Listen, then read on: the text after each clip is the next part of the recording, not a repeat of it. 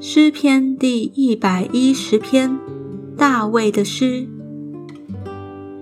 耶和华对我主说：“你坐在我的右边，等我使你仇敌做你的脚凳。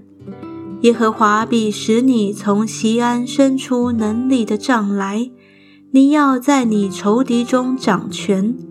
当你掌权的日子，你的民要以圣洁的装饰为衣。”甘心牺牲自己，你的名多如清晨的甘露。耶和华起了誓，绝不后悔，说你是照着麦基喜德的等次，永远为祭司。在你右边的主，当他发怒的日子，必打伤列王。他要在列邦中刑罚恶人，失手就遍满各处。他要在许多国中打破仇敌的头，他要喝路旁的河水，因此必抬起头来。